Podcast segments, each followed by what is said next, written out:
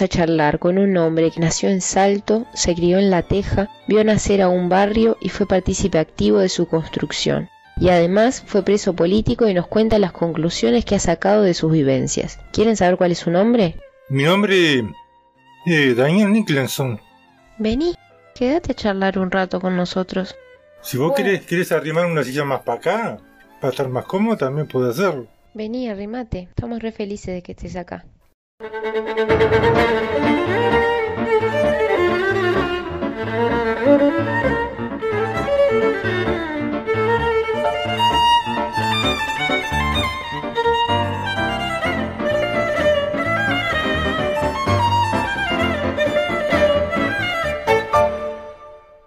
Esto es... ¡Qué viaje, vieja!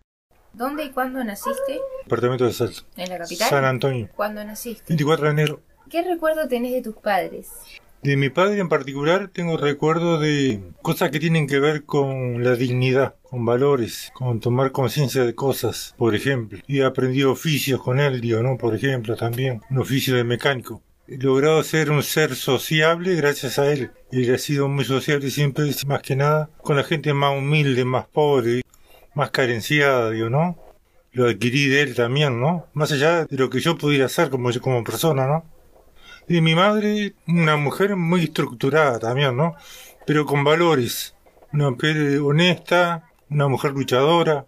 Luchadora en el sentido de laburador y para criarnos a nosotros, a mí y a mi hermana, ¿no? Porque después también quedó sola, digo, ¿no? Con nosotros dos, ¿viste? Y ta, tejía, cosía, hacía limpieza. Y nos crió como pudo, de la mejor manera que pudo, ¿no? Tengo todo ese recuerdo de ellos, ¿no? Si ellos se separaron, yo teniendo más o menos unos nueve años, por ahí, ocho, diez años, por ahí, viste, más o menos. Pero digo, siempre estuvimos en contacto, ¿no? Yo viví inclusive con mi padre también en algún momento, viste, acá en La Teja. ¿Conociste a tus abuelos? Sí, sí, sí, sí, sí, a todos, de gurí chico, ¿no?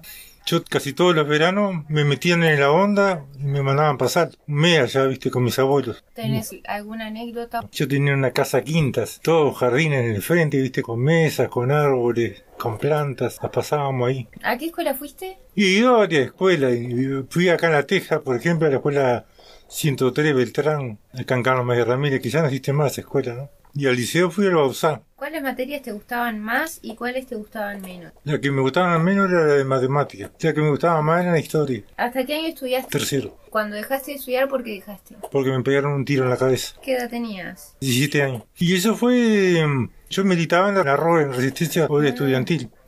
Un enfrentamiento con los milicos. Nos cargaron y nos pegaron. Nos cagaron a tiro y, y, y de ahí porque yo me embocaron a mí. Oh, ¿dónde? ¿En 18? No, en- allá cerca de la estación central. En Paraguay, viste, y Galicia, de por allá. Nosotros teníamos tareas. Había un grupo. Apoyando siempre al MLN. Desde afuera, ¿no? Y bueno, cumpliendo una función, no, no- nos persiguen. Las fuerzas conjuntas. Y nos cagan a tiro, digo, ¿no? Éramos tres. Estábamos en esa tarea de la militancia. Y la quedé yo, no. Me llevaron para allá para Maciel para sacarme la bala y no me pudieron sacar la bala. Y de ahí me tuvieron que llevar para la clínica, ¿viste? Y ahí recién me pudieron sacar la bala de la cabeza. Y tal, esa fe. Tuve como cuatro o cinco meses en paz internado. Y en recuperación tuve mucho tiempo también, digo, ¿no? No podía caminar ni nada, quedé como postrado aparte, ¿viste? Y quedé con muchas secuelas. Y me llevó mucho tiempo aparte recuperarme. Y me recuperé y volví a las mías nuevo y, y- y después que me metieron preso, caí en cana. Tuve un tiempo en cana también en Punta Carreta. En el hospital penitenciario del penal. Y tal, y, y sigo en la misma, ¿no? Solo que no me he caído en cana todavía. sí. No me han metido otra bala. Como yo siempre fui, viste, dentro de todo, como soy hasta ahora, ¿no? Siempre con esa actitud de, de vivir, de no quedarme ch- chato. Y eso, eso me da, a mí me da fuerza para seguir para adelante, viste. No soy una persona que me quedo quieto, que me mentalizo enfermo. Entiendo y acepto que tengo una dificultad, pero esa dificultad no puede tirarme abajo, ¿eh? porque si yo me pongo en esa postura, quedo ahí sentado todo el día. Y no, no, no tengo interés en eso. ¿Te acordás cuánto tiempo estuviste para recuperarte? Dos años, ponerle más o menos por ahí, para poder caminar, para poder moverme, para poder empezar a hacer alguna cosa. dos años más o menos. Mucho ejercicio, viste, tuve mucho apoyo, eso fue muy importante además. De compañeros y compañeras, viste, que me sacaban a caminar, que me ayudaban a hacer ejercicio. Había mucha, bastante gente alrededor mío que me estaba apoyando siempre. ¿Cuáles han sido tus oficios? Mis oficios- En tu vida. Por ejemplo, no es que me la sepa todo, ojo, yo, ¿no? Pero siempre me gustó la mecánica, por ejemplo. Después, este, te puedo decir, he hecho cursos también, ¿no? Pues Me recibí de psicólogo social, por ejemplo. Me llevó seis años estudiar, ¿no? Y sigo todavía en alguna forma actualizándome de siempre. Y después, este, oficio, me gusta hacer de todo. Todo lo que yo pueda hacerlo me gusta. Después también digo, no es un oficio, pero digo, también hice radio, ¿no? Mucha radio en la CX44 Panamericana, hasta que nos cerraban la radio. Trabajé también como militante editorial TAE, Tupac Amaru, que era del MLN, ¿no? Allá en Tristana Baja, donde estaba el local del MLN, donde se hacían libros, se vendían libros. ¿Qué trabajo recordás que te hayas mantenido más tiempo? No sé si llamarlo trabajo, pero fui rentado por el MLN muchos años. Y pero a la vez también fui militante, ¿no? Pero tenía tareas exclusivas dentro del MLN donde yo recibía una renta, estaba la orden. Y eso fue muchos años, ¿no? Que yo tenía que viajar el interior inclusive también, ¿viste? O sea, los grupos de base del MLN, por ejemplo, llevar información, transmitir, intercambiar cosas, digo, ¿no? ¿Cuál de esos trabajos te gustó más? Supongo que psicólogo social. Sí, sí, sí, más bien. Es lo que más te gustó. Claro, que lo que más me gustó, porque además digo, no solo de gustarme, sino que me llevó a conocerme más a mí mismo, a estar, a ponerme en el lugar del otro. Muchas cosas, digo, rescaté ahí. ¿Cómo y por qué empezaste a militar? En primer lugar empecé a militar por, por me quería un ser, eh, un ser este, con cierta sensibilidad ante lo injusto. Creo que la única forma de, de poder cambiar algo en este sistema es involucrándome y dando lo mejor de mí, tratando de crear conciencia. Y me vinculé a la primera organización como estudiante, en la, en la resistencia obrera estudiantil, por ejemplo, ¿no? Y de ahí como que vas conociendo personas y te va interesando las propuestas o las formas. Y también tiene que ver mucho mi padre esto en esto, digo, ¿no? Mi padre fue tupa también, digo, ¿no? Siempre me, me hizo participar con él en reuniones. Yo, ya de gurí chico prácticamente yo ya andaba con grandes, ¿viste? En reuniones que muchas veces no las entendía, pero me gustaban cosas, ¿no? De lo que se hablaba, ¿viste? Me fue interesando. ¿En qué grupos has militado? Bueno, ya me dijiste ROE. Sí, y MLN. eh, ¿Solo eso? Pues sí, sí, por suerte que fue solo eso. He participado también, digo, en grupos también que tienen que ver de repente con, con cosas comunitarias, como por ejemplo radio, puertas, ocupaciones, digo, ¿no? Este, cosas así, digo, pero está, orgánicamente, digamos, un poco más en eso. Lo otro fue un poco también cosas que fueron surgiendo, digo, ¿no? no ni, ni siquiera organizado fue por una organización en realidad. Claro. Por ejemplo, la ocupación de Marindia, la de, la de Pinamar, la de, de, de Remazo Netunia, no fue organizada por, un- por una organización o por un grupo político. Se buscó apoyo en algunas cosas, pero fue organizada específicamente por algunas personas. Por eso no se, no, se desconocen muchas cosas. La de Marindia fue una cosa que en lo personal con una compañera nos llevó por lo menos unos como cuatro meses de investigar las tierras, a raíz de una información que yo había recibido, investigar la situación de los terrenos, que eso nos llevó como cuatro meses por lo menos. Después que teníamos la información lo más acertada posible, buscamos el apoyo, el apoyo por ejemplo de, de Helio Sartú, el abogado, en cuanto al tema legal, cuanto al tema de buscar más información más, cer- más certera, y el apoyo y experiencia también de Jorge Zabalza, ¿no? En cuanto a la ocupación. Y, tal y, y bueno, a raíz surge eso, pero no por una organización, ni de MLN ni de nada. Más que nada fue una cosa que surgió ahí con la fuerza de alguna gente común y corriente que tenía necesidades. Porque ahí participaban muchos que tenía, también tenían su peso, su palabra. Mucha gente que tiene que ver con, con artesanos, estudiantes, pero que con un perfil bajo, ¿viste? No les interesaba digo, que fuera algo oficial, algo, oh, ¿no? Con bajo perfil, sencillo, ¿no? No interesaba sacar ni siquiera un libro ni nada. A lo último fue que querían tener una publicación nada más, como, como para mantener una memoria nada más del barrio. Los que conocen la realidad de las ocupaciones son los que viven, la gente del comienzo, ¿viste?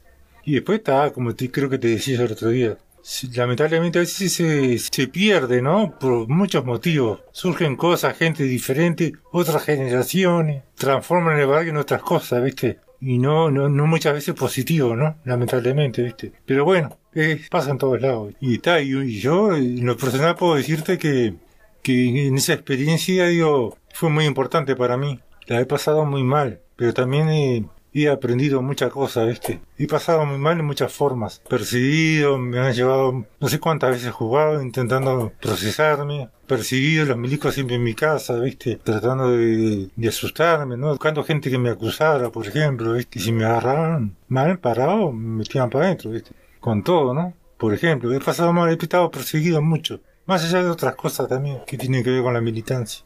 ¿Qué recuerdas de alguna conclusión que hayas sacado de esa experiencia?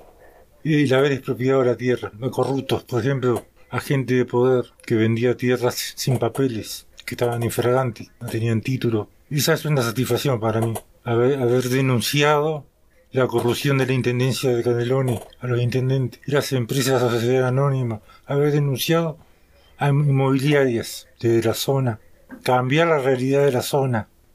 Era un manía que donde la gente iba a pasear cada tanto y y las aves que cantaban y de repente se encontraron cuando realidad.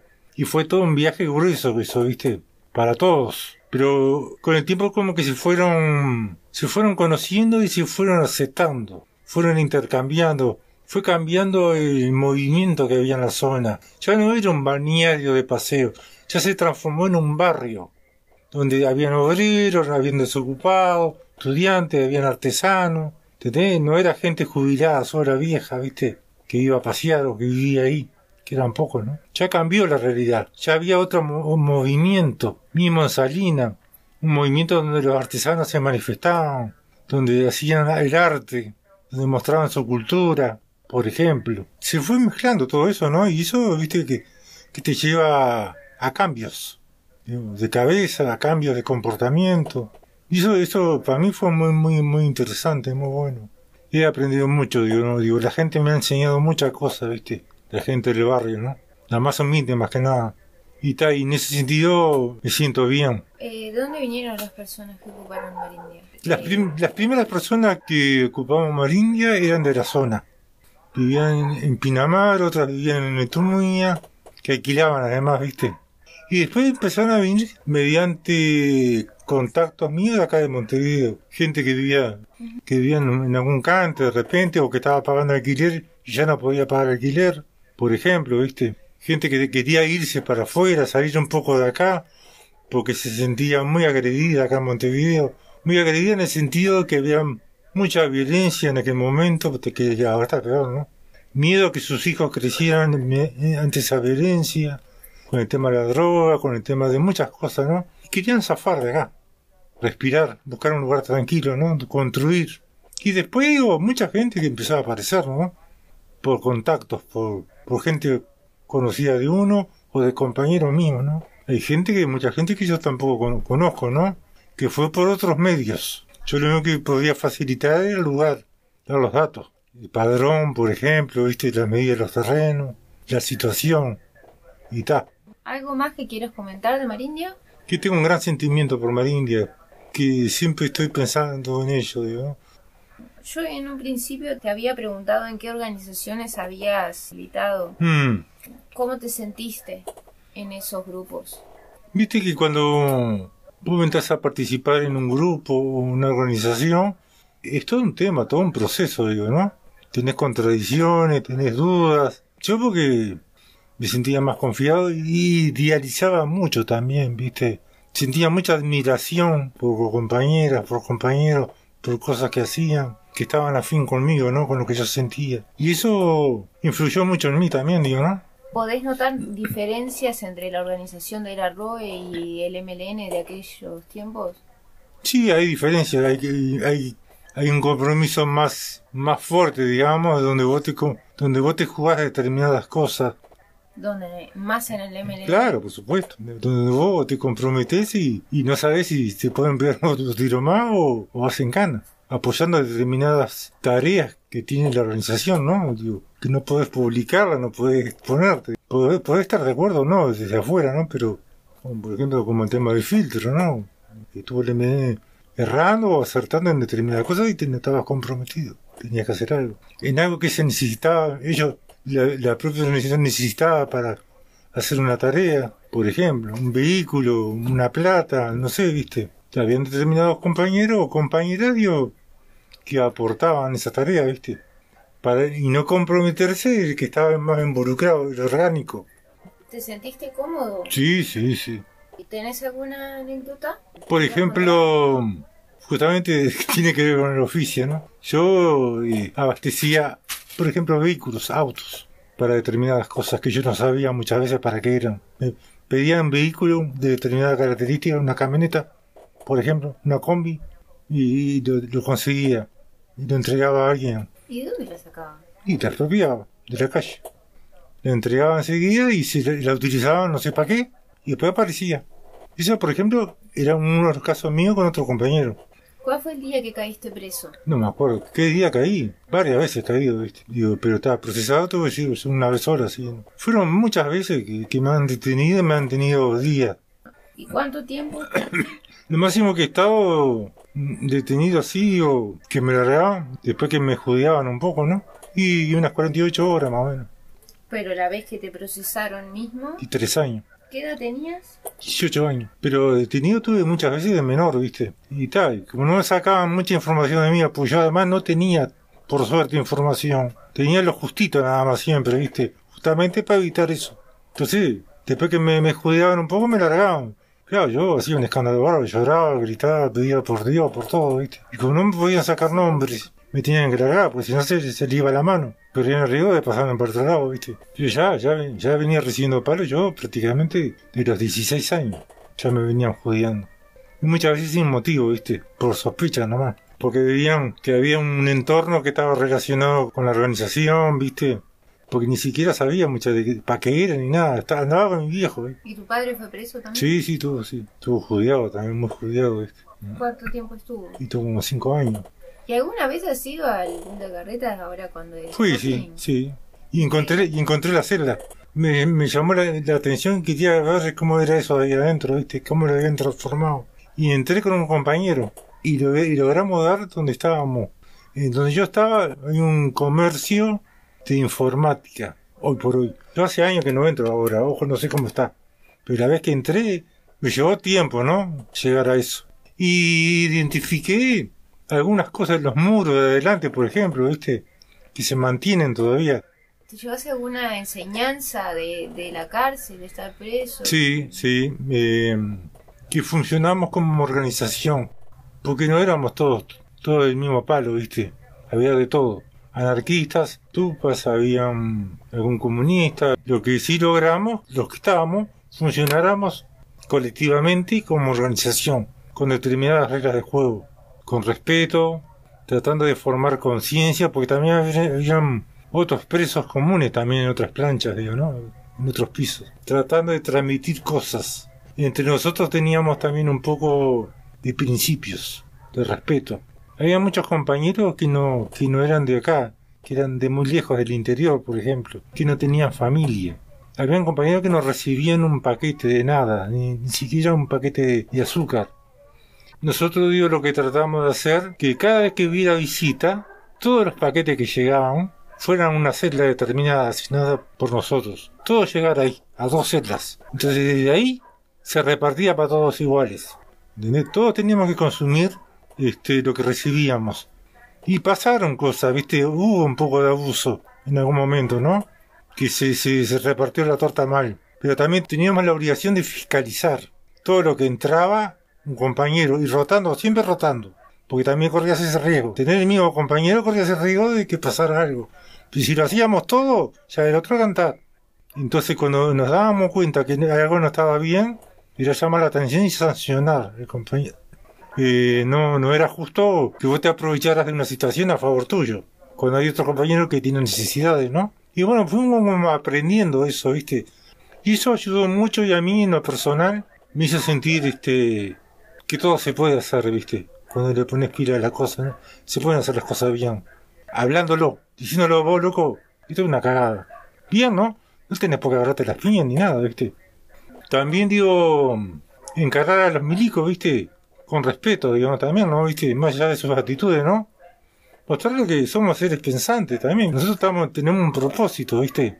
Les gustará o no les gustará es un tema de ellos, ¿viste? Y eso también está todo bueno, ¿no? Digo, no sé si habremos dejado alguna semilla, pero digo, ya el hecho de ponerlo de práctica y de hablarlo ya estaba bueno. Y los locos en alguna forma, digo, nos tenían un respeto, ¿viste? No nos basureaban tanto, ¿viste? Por suerte, ¿no? Este, porque no dábamos lugar, ¿viste? Tratábamos de no dar lugar. Y tal, y eso son cosas que me, me llevé de ahí también lo personal, que fue positivo, digo, ¿no? No digo que pasamos de lujo ni nada, digo. Lo que quiere decir que había una gran diferencia el trato de los milicos de adentro con otros presos comunes que estaban por violación, que estaban por robo, por muerte. Era muy diferente. Ellos sí basuraban los de abajo. Los a palo y, todo, Estaban en diferentes pisos. Sí. Teníamos contactos igual. intercambiábamos cosas. Por ejemplo, cosas que ellos no tenían de repente acceso. Eh, había cosas que no teníamos acceso. Por ejemplo, material de literatura, por decirte algo. Entonces ellos nos pasaban material de literatura nosotros le pasábamos azúcar, yerba, tabaco o alguna información. Contacto no teníamos. O sea, cuerpo a cuerpo no. Porque teníamos diferentes patios además. El patio nuestro era más, más apretado, ¿no? Ellos tenían más espacio. Claro, porque tenían cancha de fútbol, cancha de básquetbol, tenían talleres. Entonces teníamos un espacio muy reducido. Tema de visitas. Sí. Es igual que, ahora, tenían una visita por semana, dos visitas. por semana, dos visitas por semana y una hora más o menos. Era más el tiempo que se perdía para entrar los, familiares tuyos que lo que visitabas. Eso sigue siendo así. Sí, sí. a veces paso cuando voy, a cuando voy para la barra que me voy a tomar unos mates a veces para allá, a sentarme allá abajo del puente, ¿viste? Pa, me da tanta lástima eso. Te manoseaban todo, ¿no? Principalmente a, las mujeres, ¿viste? Mal, mal, ¿no? Digo, provocando también para que vos reacciones y te pongan en penitencia, ya está suspendida la visita. Y eso pasó muchas veces. ¿Puede un preso tener un momento de libertad estando encerrado? Uno sueña con la libertad siempre, ¿viste? Más cuando estás encerrado, estás privado de libertad. Una de las cosas que se respeta más cuando estás durmiendo. Porque cuando vos estás durmiendo estás soñando muchas veces. Que estás con tu familia, que estás en, en la calle, ¿viste? Entonces, romper el sueño de una persona no está bueno tampoco. Entonces vos tratás de evitar de, hacer el menos ruido posible, ¿viste? Que los milicos de lo que hacían es eso, golpear las puertas, ¿viste? Muchas veces de madrugada. Para que vos te despertaras mal, ¿viste? Rompieras el sueño. ¿Alguna vez te ha pasado que no tengas visita durante mucho tiempo? Sí, me ha pasado porque... Pero más que nada por, por la salud de mi madre, porque la única persona que me visitaba era mi madre, la única. Mi hermana nunca apareció para nada. Se sentía avergonzada por mí. Me quedaba la preocupación nomás y mi hija con su tema de salud, ¿viste? Pero está. ¿Y tu padre el tiempo que vos estuviste? Nunca fue. No le dio, no, no, pudimos conversar de ese tema, ¿no? No le dio la nasta. La cabeza le laburó mal, lo dejó mal. Sintió responsable de todo lo que me pasó. Entonces se lo pregunté. Tuvimos una discusión en un principio. Yo le reclamé cosas, ¿no? Nunca algo se sintió mal, ¿viste? Y me dijo, sí, la caes. Vos no tenías por qué haber pasado esto. Tenías que haber jugado, disfrutado de tu niñez. Yo no tuve, no tuve niñez prácticamente, digo, ¿no? Si vamos al caso. Tuve una niñez, sí, pero no una niñez de eso de tener mucha gurizada, jugar a la pelota, cosas, juguetes, digo, no. El acompañamiento de él a pasear, a disfrutar de un parque, cosas así, viste. No lo tuve eso prácticamente. Yo maduré, yo creo, de guri chico ya. Y está, yo, está, por suerte que logré entender muchas cosas si bien está, yo me perdí muchas cosas de mi niñez, de mi juventud, pero también aprendí muchas cosas, ¿viste? También viví muchas cosas interesantes. Que si vamos a decir, puedo decir que fue gracias a él. Pero bueno, yo rescato eso. Yo me acuerdo que me quedó la imagen de mi padre porque falleció, cuando falleció que estaba muy mal. Yo hace tiempo que no lo veía a él, me enteré que estuvo, estaba internado y fui a verlo al Maciel. Estuve todo el día ya con él. Ya estaba ahí en la última, ¿no? Él me agarra la mano, ¿viste? Y me dijo, lo único que te quiero pedir es perdón. Perdón, perdón y perdón. Todo bien, digo, está todo bien, digo. Solo perdón te quiero pedir, nada más. Estaba yo ahí me quedé medio movido, ¿viste? Me fui. Y a las horas me llamaron que había fallecido, digo, ¿no? Estaba, se ve que el loco se queda hasta lo último conmigo en ese sentido, ¿viste? De alguna forma. Los últimos años que compartí con él viviendo y no viviendo, hicimos cosas juntos, ¿no? Y con otros compañeros inclusive también, por supuesto, ¿no? Ocupamos lo que hoy es Covitea, no sé si conocés Covitea vos, expropiamos una manzana que era de, la ANCAP. Y ahí construimos vivienda, una cooperativa de vivienda. se construyó una biblioteca, se hizo un trabajo social hacia el barrio en aquel momento, cosa que ahora todo eso desapareció. Ahora parece una empresa privada.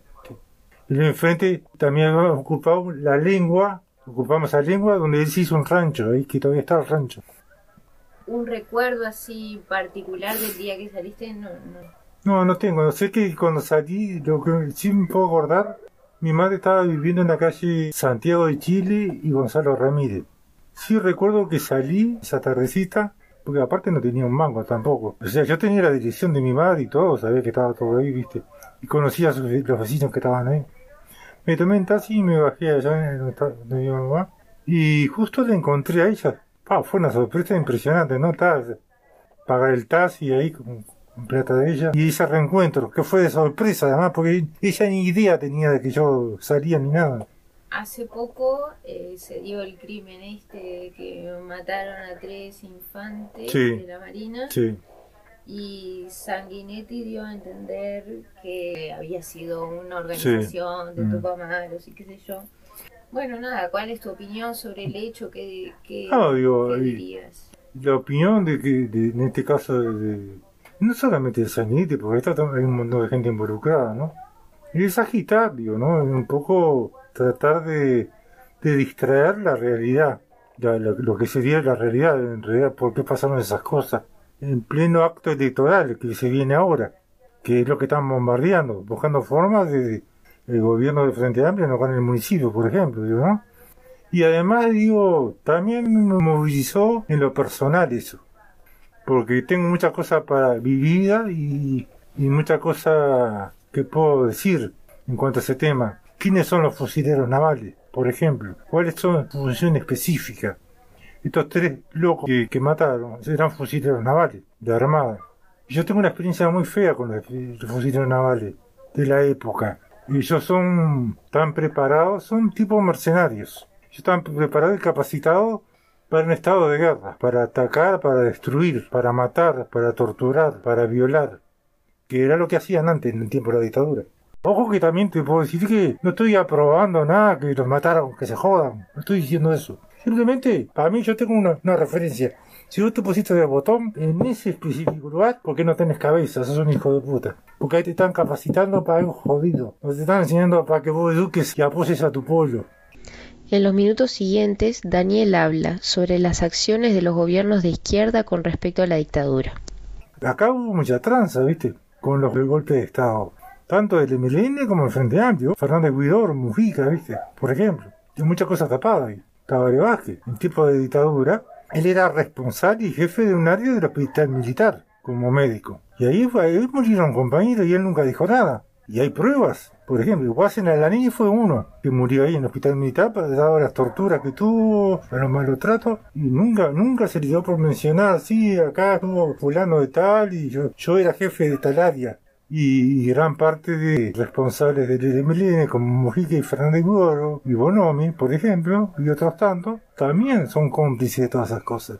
Negociaron cosas a espaldas del resto de la organización. Al mismo tiempo que crece la masa de personas que va a la marcha del silencio y que pareciera que creciera la conciencia en torno al tema, también una persona como Manini Ríos sacó 10% de los votos en todo Uruguay. ¿Vos crees que se está olvidando de lo que ha pasado? Yo con el tema de la marcha del silencio, digo, en primer lugar, no me parece que puedan estar participando muchas personas del ámbito político que son traidores. Es toda una hipocresía. Es, utilizar una marcha que tiene su parte positiva, ojo, interesante, ¿no? Pero es utilizar una cosa tan delicada, tan sensible, cuando han traicionado, cuando han ocultado información, cuando no han investigado. Y yo no creo en ese silencio. Yo creo que tenemos que manifestarnos. No digo andar en guerra, pero tener otra postura ante eso, digo, ¿no? Ante lo que viene pasando, ¿viste? Más firme, más fuerte, ¿viste? En cuanto a exigencia, ¿no? Digo, escrachar, denunciar, ¿viste? A quien sea, digo, ¿no? Pero ¿a vos te parece que mm, la gente ahora es más consciente que, por ejemplo, en los 90? No, no. Acá para mí tiene el tema que ha crecido, sí es cierto, pero ha crecido por otras cuestiones, ¿no? por estar en contra de algo y a favor del frente. ¿Entendés? Ese es un tema eh, político más que nada. Para mí no es un tema ideológico, pero no hay una cabeza, no hay una memoria. Yo he visto participar gente en las marchas que no están ni ahí con involucrarse con el tema de los derechos humanos. Está en otra, en aparentar. Y hay mucha gente linda, ojo, mucha gente que está, que tiene una energía, una fuerza, ¿no? Pero también hay mucha hipocresía, ¿viste? Entonces eso a mí como que me neutraliza un cacho eso, ¿viste? Yo porque estoy muy sensible con ese tema, ¿viste? Me llega mucho. Me, en el momento que me desbordo cuando hablo de un desaparecido. Me hace hasta llorar muchas veces, ¿viste? He tenido compañeros y compañeros, Ulises inclusive, que hemos estado juntos en un momento con cosas, ¿no? Y no están hoy. Hay mucha gente, digo, que no tiene esa cuestión, ¿no? Hay otros intereses que no son los que tendrían que ser, ¿viste? Entonces, ¿vos a las marchas del silencio no vas? No, no, no. Fui un tiempo, después me quemé y no fui más. ¿Pensás que hoy en día algunos torturadores puedan sentir remordimiento? No, no, yo creo que no, no. Si vos sentís remordimiento y querés que hiciste una cagada, me parece a mí que lo que tenés que hacer es este mostrarte, decirlo. Yo me mandé esta cagada, siento remordimiento, que la justicia decida. Me parece que es lo justo. Digo, no te voy a perdonar, por supuesto, ¿no? Pero por lo menos aclaramos algo. La otra pregunta es, además de la militancia, ¿qué intereses tenés? Ya me dijiste la radio, psicología social. Y últimamente disfrutar de la vida, de las cosas lindas de la vida. ¿Qué te de, gusta hacer? de las personas, de salir a pasear, lugares que me gusta, por ejemplo, irme al prado, por ejemplo, algo sencillo, tomando unos matos con los árboles, día lindo, por supuesto, ¿no? Irme a la barra Santa Lucía, por ejemplo, cosas simples, plantar, tener un arbolito, hacer unos mimos a la Inti, tratar de estar lo mejor posible acá con mi compañera, digo, ¿no? De compartir cosas, tratar de apoyarme yo, y centrarme en mí y también apoyarla a ella en sus dificultades, siempre que me lo permita, ¿no? ¿Cómo la conociste a Brenda? A Brenda la conocí en la militancia, ella militaba en el MPP. Llegué a la casa de ella, con información, con material en aquel momento, y bueno, ahí tuve un vínculo. Después pasaron unos cuantos años y nos perdimos. Nos volvimos a reencontrar y estuvimos juntos un tiempo. También después nos, nos distanciamos por cosas. Pasaron unos cuantos años hasta que nos encontramos hace unos cuatro años, cinco años que nos encontramos. Y bueno, ahí como que nos enganchamos. Ya nos enganchamos inclusive a convivir se fue a Marina a vivir conmigo. Y bueno, y hasta ahora.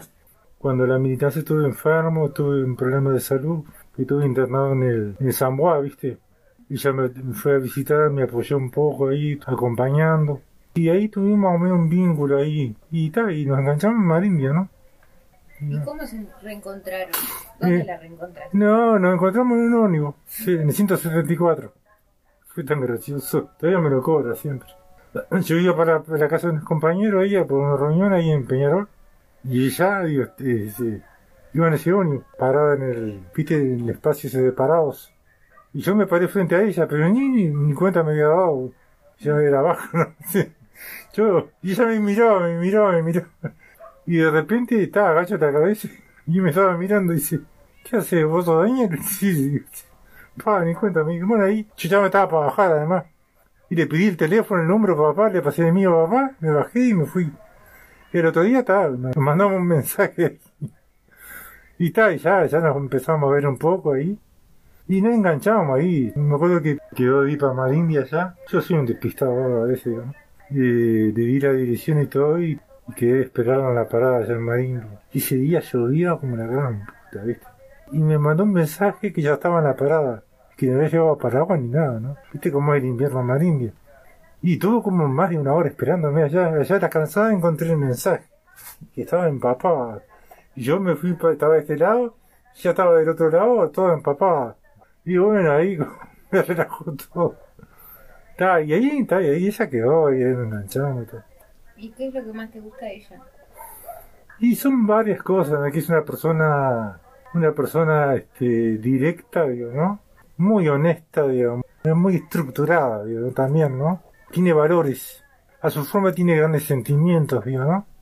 Me gusta eso, por ejemplo. No te anda con mucha vuelta para decirte lo que tenga que decirte, aunque esté equivocada. Muy voluntariosa, muy, muy servicial, ¿viste? Está siempre está adelantando las cosas, ¿viste? No te está preguntando, te la está haciendo. Te vamos sobrellevando, ¿no? Hechos o anécdotas que te han marcado, bueno, me contaste lo del tiro, está lo, lo de la dictadura. Sí, las torturas. ¿viste? Me han tocado con corriente eléctrica también, ¿viste? Una parrilla en una cama. Me han tenido de plantón, horas, donde me he cagado, me he meado, parado, por ejemplo. Este, donde me han golpeado también, puñetazos, ¿no? Sí, eso, esas cosas, ¿no? Y siendo muy gurí, ¿viste? Que lo más feo de todo también, ¿no? Yo siempre digo, trato de verlo la parte más positiva, que no me quedo con eso, ¿viste? Que pude hacer otras cosas donde me ayuda a superarme, a darle para adelante, ¿viste? Me ayuda a dejar un poco de costado esas cosas, ¿viste? No quedarme con el resentimiento ni el odio, ¿viste? Casi me pasa eso. Y vi que eso no funcionaba, no me estaba haciendo bien. Como le pasa a tantos compañeros y compañeras, ¿no? Ese resentimiento, ese odio, con su razón, ¿no? Pero que te enferma, más todavía. Lo que te ha dicho, te ha dicho. Busquemos otra forma de estar lo mejor posible y de hacer justicia.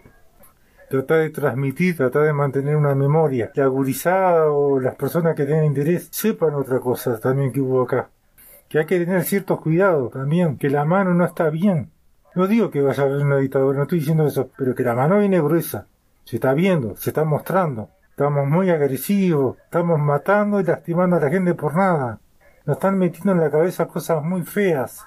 Nos estamos enfrentando pobre entre pobres, por una cuestión partidaria, por el poder de esos hijos de puta. Estamos recontra divididos, cuando tendríamos que estar unidos. Acá en el barrio nomás te das cuenta, ¿viste? Por cualquier chotada se están pegando, lastimando, se, se rastrillan cosas, ¿viste? Y este es el producto del capitalismo, este es el producto de estos gobiernos.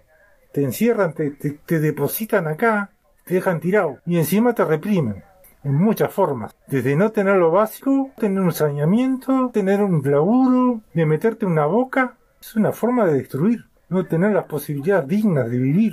No estoy hablando de lujo, ojo. Pobre gurises tirado en la calle, ahí fumando pasta base. Si te pueden rastrillar, te rastrillan. Todo eso está provocado acá. Lugares como este, que son muchos, ¿no? Yo acá estoy aprendiendo muchas cosas también, ¿viste? Por suerte pues, no hemos tenido ningún problema acá, yo con nadie, ¿viste? Nosotros tenemos esa actitud que tratamos con respeto a los gurises, ¿viste? Que, de que tengan un alimento, ¿no? Vos me das algo acá, yo te doy un alimento. Brenda se ha puesto a cocinar, de repente pues no hay nada, algo fresco para darles a ellos, ¿viste? Porque me limpiaron la zanja, me sacaron el pasto, me barrieron acá, me llevaron la basura. Es un trabajo de eldos. Entonces uno trata de aportar lo mejor que puede. Y bueno, un plato de comida, fresquito, una fruta, y los locos, dentro de todo, con su forma de vernos, nos respetan, ¿viste? Y hay un afecto. Pero está, pero aportar para allá, ¿no? Entonces todo, para mí también todo esto, si yo tuviera marina me pierdo todo esto. Porque una ocupación de mar India no es lo mismo que una ocupación de acá. Esto es mucho más agresivo. Acá estás viviendo una realidad agresiva todos los días. Tenés que moverte con ciertos cuidados. Acá, acá han pasado los tiros acá, por la puerta, entre ellos. Pum, pum, pum, pum. El poder de las bocas, ¿viste? Acá, quedás choqueado.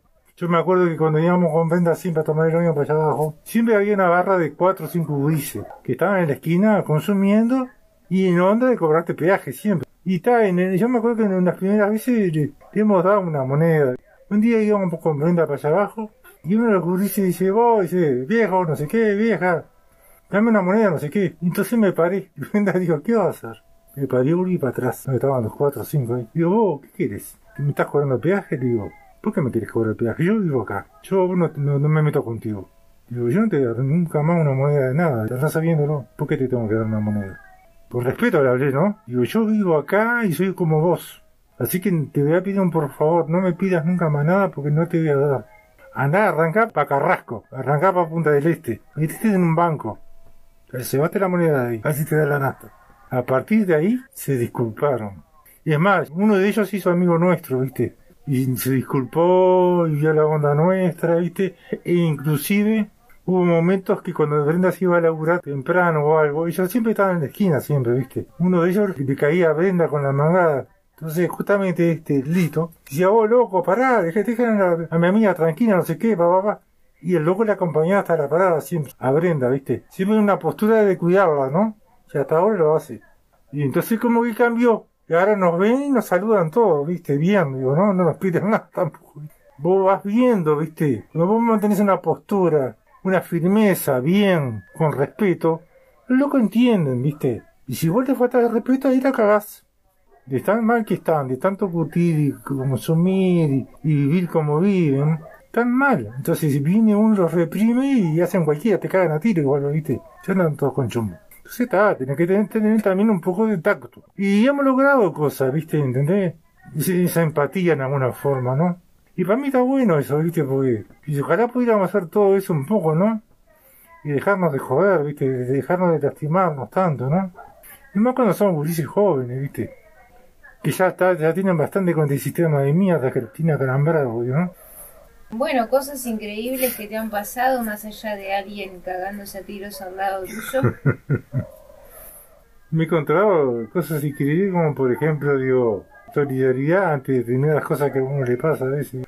Que a veces no tenés un mango, querés resolver un tema y te aparece un, un vecino menos esperado que dice, oh Daniel, o vos Brenda, te soluciono esto. Que no tenés eh, de repente una relación de todos los días, ¿viste? No es un tema de plata, ¿viste? Y es más, yo me acuerdo cuando se nos trancó la cerradura de la puerta, que quedamos adentro, no podíamos abrir la puerta. Apareció un vecino de acá de la esquina, de Carlos, se metió por el costado por acá, trajo unas máquinas, rompió todo, de cosas, y trajo una cerradura que tenía guardada. Y puso a hacer esa cerradura y dice, listo, está todo bien. Por ejemplo, no me debe nada a mí. Esas cuestiones que vos no las esperás nunca, ¿viste? Porque aparte, medio nuevos acá, ¿viste? Como todas otras cosas también, por andando, que a veces no esperás. Porque a veces uno también tiene esa cabeza que no, no sé si perjuicio, qué digo, ¿no? Como somos diferentes en, el accionar y en el pensar, no esperás que se den cosas a veces, ¿viste? ¿Por qué tiene que ser igual que yo o pensar igual que yo para que te den una mano? ¿Has visitado otros países en Uruguay? Argentina y nada más. Ahí va. Buenos Aires. Me gustaría conocer Brasil, que siempre tengo esa deuda, ¿viste? Y cuanto más al norte mejor. Pero bueno, por ahora no se ha dado. ¿Qué has ido a visitar a Buenos Aires o a? Con la militancia, militando. Pero el lugar que me gustaría conocer es Brasil, algunas partes de Brasil. La parte más este, de pueblo, ¿viste? Más hacia el interior, ¿viste? ¿A quién admiras? No sé si admiro, pero sí tengo referentes. Mi referente podría ser, con todas sus cuestiones, el BBC por ejemplo. Porque tampoco era una persona profeta. ¿Lo conociste? Sí, sí, sí, lo conocí, sí, sí. No te puedo decir que tengo una trayectoria con él, pero sí lo conocí por intermedio de mi padre. Estuvo en mi casa viviendo en la teja también. Y yo saber, clandestinamente escondido en el fondo, unos días, ¿no? De pasada. Pues tuve de visto en un par de reuniones y después también la militancia del MN también tuve la oportunidad de conversar con él, de compartir alguna historia en Bella Unión con él ahí, acompañando, ¿no? Este un tipo muy cálido, ¿no? Muy, más allá del tema ideológico y eso. Tipo muy solidario, ¿viste? muy de escuchar, muy de comprometerse. Tengo eso y para mí está bueno, ¿viste? Una humildad tremenda, ¿no? ¿Cuáles piensas que sean tus mayores cualidades? Dar lo mejor de mí, ser solidario, ser útil en algo. ¿Por qué causas estás luchando ahora? Bueno, tenés el programa. Sí, y la causa es más que nada mantener la memoria de lo que ha pasado acá, que acá digo, tenemos personas que están desaparecidas, tratar de transmitir valores, digo, que nos respetemos más, que tratemos de cuidarnos, no violentemos al más vulnerable, desde que vive en la calle, desde que come de la basura, desde la mujer golpeada, desde la mujer asesinada, todo eso, de tratar de transmitir esas cosas que nos sigan pasando, digo, ¿no? buscar formas. Se me terminaron las preguntas. ¿Algo más que quieras decir? Gracias. Muchas gracias a vos que te prestaste a charlar. Acá termina la entrevista a Daniel Nicholson. Muchas gracias por haber escuchado.